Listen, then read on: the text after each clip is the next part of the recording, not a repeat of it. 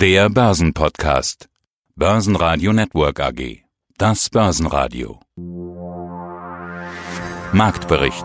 Im Studio Sebastian Leben und Peter Heinrich und von der Börse Stuttgart Andreas Groß. Außerdem hören Sie diesmal den globalen Anlagestrategen Heiko Thieme, Voradvisor Felix Gode von Alphastar, zu den Quartalszahlen von Continental den Leiter Investor Relation Bernhard Wang, zu den Zahlen von Lansing CEO Dr. Stefan Dubotzky, zu den Zahlen von Polytech CFO Peter Heideneck.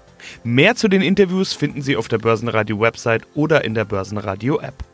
Der Mittwoch sah so aus, als brachte er eine richtig dicke Gegenbewegung im DAX. Bis zum Mittag hatten wir da ein dickes Plus. Nur leider spielt die Wall Street nicht mit.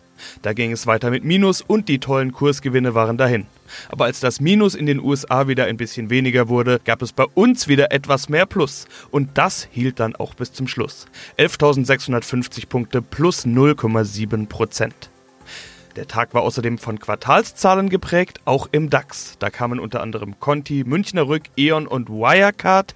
DAX-Gewinner war aber Bayer. Da werden Chemieparks an eine Investorengruppe verkauft. Das spült Geld in die Kassen. Hm, wir haben gute Unternehmenszahlen, wir haben eine Kurserholung an der Wall Street gesehen und das hilft auch uns, also dem deutschen Aktienmarkt, jetzt der Wochenmitte zunächst einmal zu einem festeren Handelsstart und er legt dann sogar noch eine Schippe drauf, also DAX, MDAX, Eurostox im Plus, aber Möglicherweise, so sagen Experten, ist das doch nur ein Strohfeuer, denn die Rahmenbedingungen im Prinzip sind unverändert kritisch. Also diese jüngste Eskalationsspirale im Handelskrieg zwischen USA und China hat ja den DAX in den vergangenen Tagen deutlich nach unten gezogen. Da hat sich ja nichts geändert. Schlimmer noch, die Chinesen haben jetzt ihre Landeswährung, den Yuan, leicht abgewertet und ja, alles, was wir jetzt am wenigsten gebrauchen können, ist zusätzlich zu dem Handelskrieg noch ein Währungskrieg. Wir haben eine ganze Reihe von Unternehmensnachrichten, Bilanzsaison, allein aus der ersten Börsenreihe, Conti, Myri, E.ON und, und Wirecard haben wir hier vier Unternehmen und äh, auch die zweite Reihe, zweite und dritte Börsenreihe hält nicht die Füße still. Heiko Thieme, globaler Anlagestratege. Der ein oder andere Anleger ist ja nervös geworden. Das haben wir jetzt bei Börsenradio-Hörern gemerkt als Feedback, das wir bekommen haben. Aber interessanterweise kaum Clubmitglieder vom Heiko Thieme Club. Sie haben ja immer gewarnt vor den Monaten August und September, das sind die schwächsten Monate des Jahres. Trotzdem bleiben Sie jetzt bei der 13.000, haben Sie ja gerade gesagt. Was könnte trotzdem noch kommen im August und September? Und damit zurück zu meiner Eingangsfrage. Wie nahe sind wir an einer Korrektur oder an einer Konsolidierung? Also wir sind jetzt hier äh, auf des Messers Schneide in der Situation, ob dass wir eine Korrektur bekommen könnten. Jetzt muss ich einmal die Definition nochmal nennen zumal sie in den Medien und auch von meinen äh, Freunden, ich war in, der, in dem Fach der, der Strategie, meist irgendwo übereinander geworfen werden.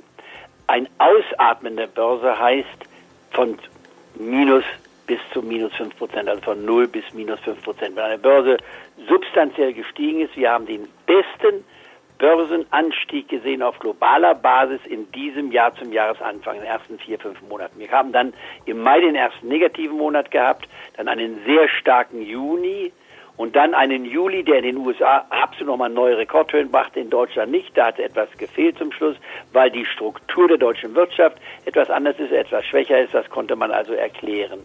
Und jetzt muss man sich natürlich fragen, das Ausatmen wurde von mir prognostiziert. Bitte, wir, wir atmen aus, das ist ganz normal, von 12.650 in die unteren 12.000, absolut. Ein Unterschreiten der 12.000 ist auch denkbar, bis hin zu einer Konsolidierungsphase und 12.700, 11.700 und 11.600 waren so die Hausordnung. Da sind wir etwas hinuntergekommen, wir sind in der Spitze bei fast minus 9 Prozent gewesen. Vor zwei Wochen auf die Frage, wie sieht es weiter aus, habe ich auch bei mir auf der Tageshotline und ich glaube auch in der Diskussion hier gesagt, wenn ich mit den Prozentsätzen rechne, die Wahrscheinlichkeit einer Korrektur liegt bei äh, schlimmsten Falles 30 Prozent. Vor zwei Wochen heute die gleiche Frage aufgestellt und das sind die Unterschiede. Die Welt sieht total ganz anders aus als vor zwei Wochen. Das ist ja das Faszinierende in unserem Geschäft, wie schnell sich die Welt verändern kann. Und zwar deswegen, weil wir die, das Risiko eines Handelskriegs zwischen den USA zurzeit vor uns sehen und äh, mit den notwendigen Implikationen. Das heißt, die Wahrscheinlichkeit für eine Korrektur liegt jetzt aus meiner Sicht über 50 Prozent.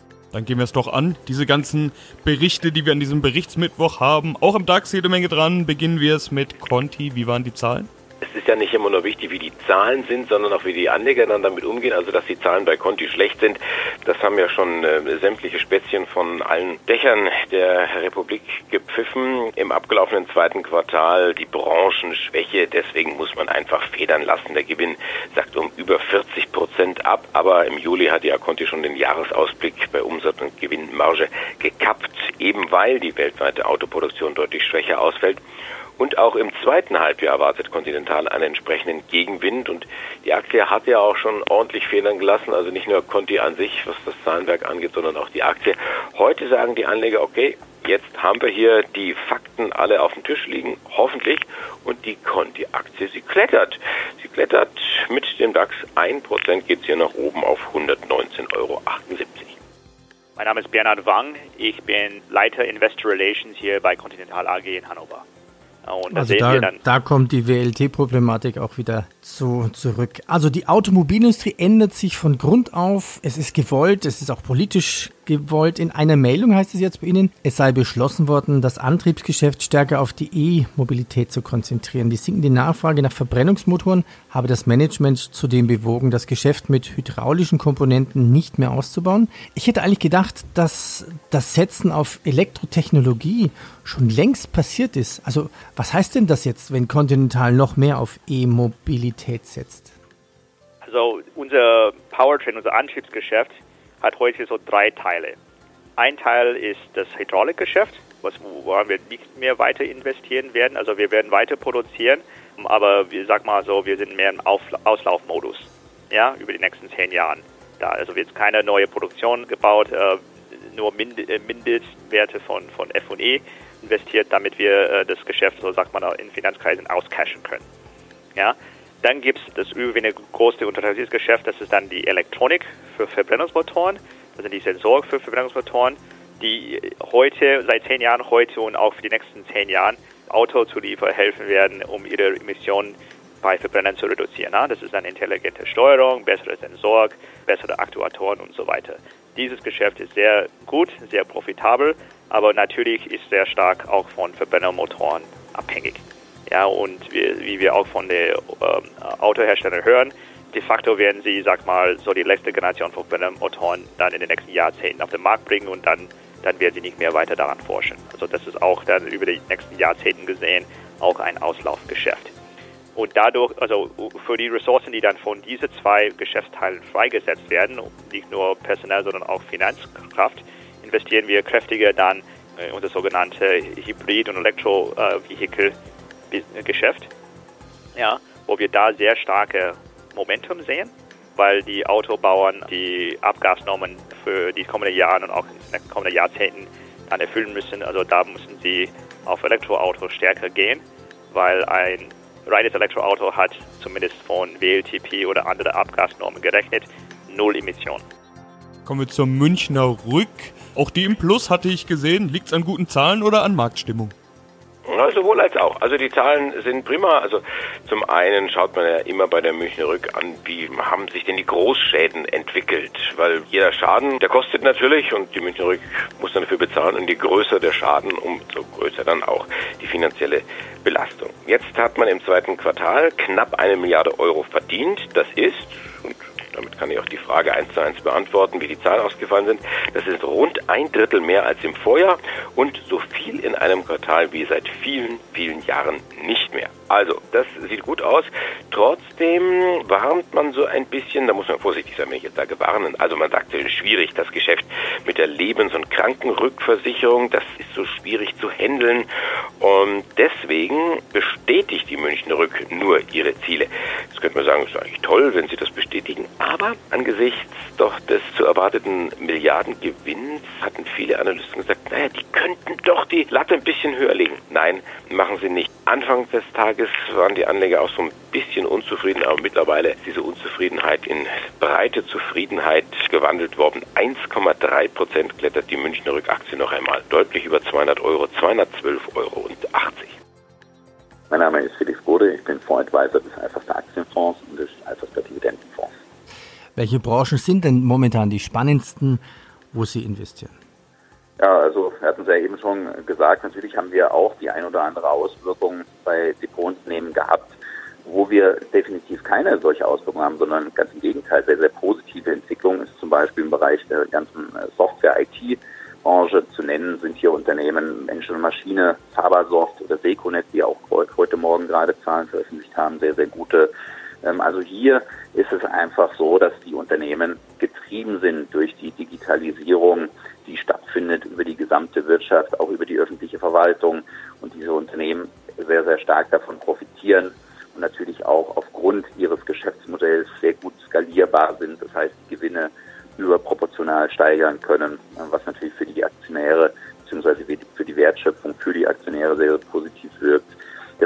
Bereich, den wir unglaublich spannend finden, ähm, ist der ganze äh, Sektor Energie. Das heißt nicht die Energiekonzerne, wir investieren ja nicht in die großen Energiekonzerne, sondern all die Themen, die damit im Zusammenhang stehen. Also zu nennen sind konkret hier eine 2G Energy AG oder eine Envitec Biogas AG, also die ein bisschen in den Nebenbereichen der klassischen äh, oder in diesem, in diesem Energiesektor unterwegs sind.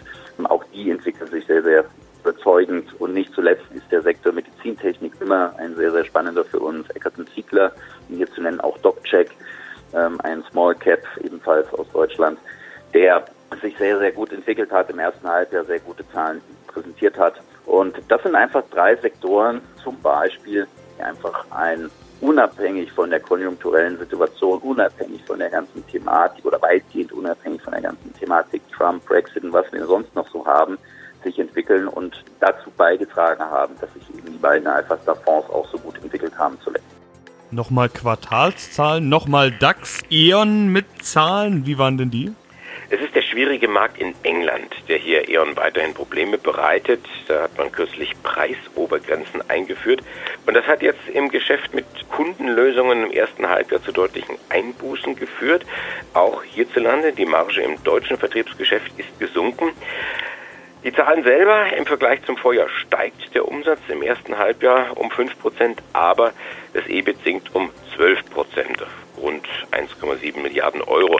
In Summe senken die Anleger leicht den Daumen. E.ON ist äh, der zweite Verlierer im DAX. Mit 0,4 äh, Prozent geht es hier runter und 9,06 Euro kostet die Aktie momentan. Schönen guten Tag, Stefan Dubotzky, CEO von der Lenzing AG. Sie haben sich fokussiert und zwar auf Spezialfasern. Vor ein paar Wochen hatten wir uns ja erst in Wien getroffen, wo Sie einen Nachhaltigkeitspreis verliehen bekommen haben. Das Umfeld ist nicht einfach, aber Sie sind Spezialist und deshalb können Sie Umsatzwachstum vermelden. 1,2% plus auf 1,09 Milliarden Euro. Wie gut werten Sie denn diesen Erfolg?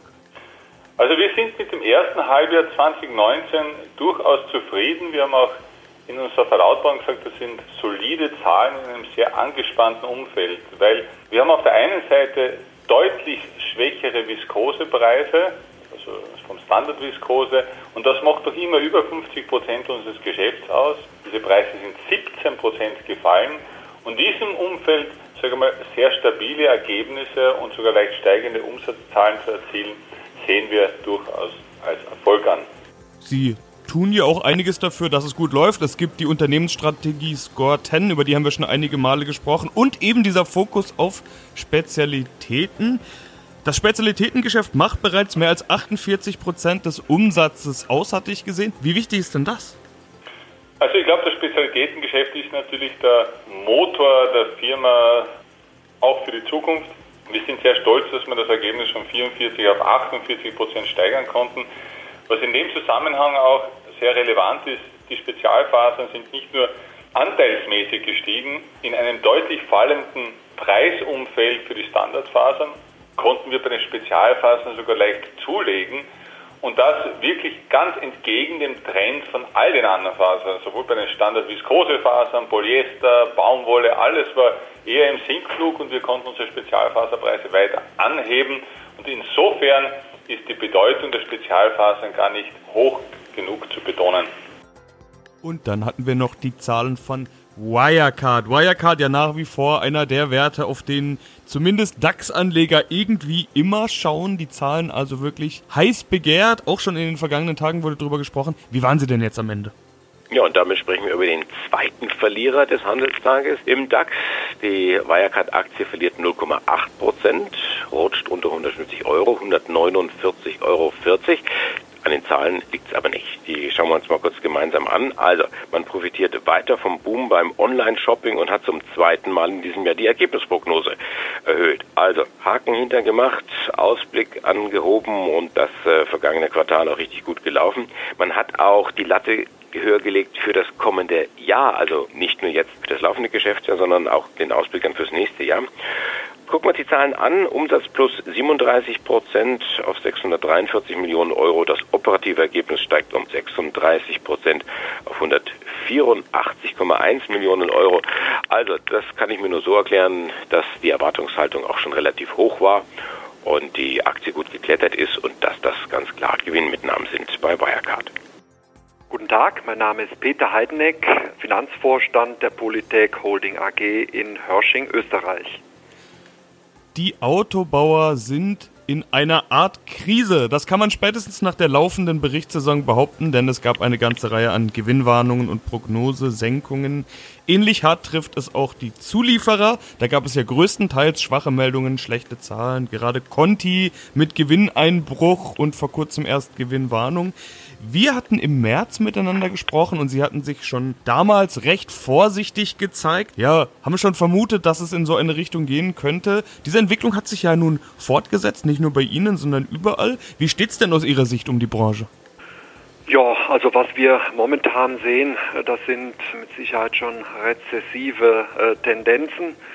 Wir haben Umsatzrückgänge unserer Kunden in allen großen Märkten, allen voran China, hier to date mit minus 14 Prozent, aber auch in unserem Heimatmarkt Europa mit rund minus drei Prozent, Nordamerika, Indien, alle großen Märkte sind negativ, bis auf einen Markt, einen nennenswerten, das ist Brasilien, aber das hilft uns persönlich auch nicht so viel. Das heißt also, wir haben es mit einem Rückgang. Im Schnitt wird jetzt erwartet, für dieses Jahr 5% weltweit zu tun. Und das drückt natürlich.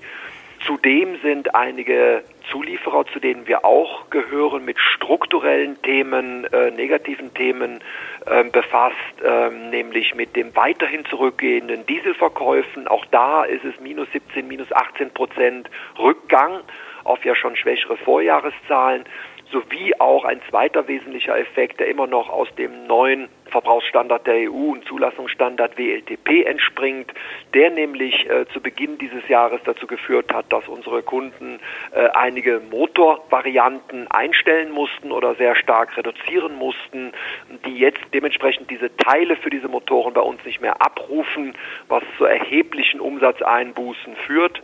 Mit Sicherheit sind diese beiden Struktureffekte Diesel und WLTP noch das gesamte Jahr 2019 und auch das gesamte Jahr 2020 2020 effektiv. Und das führt in der Summe zu doch einem für viele Zulieferer, die auch am Motor hängen, im Powertrain hängen wie wir, doch zu einem relativ bescheidenen Szenario. Basen Radio Network AG Marktbericht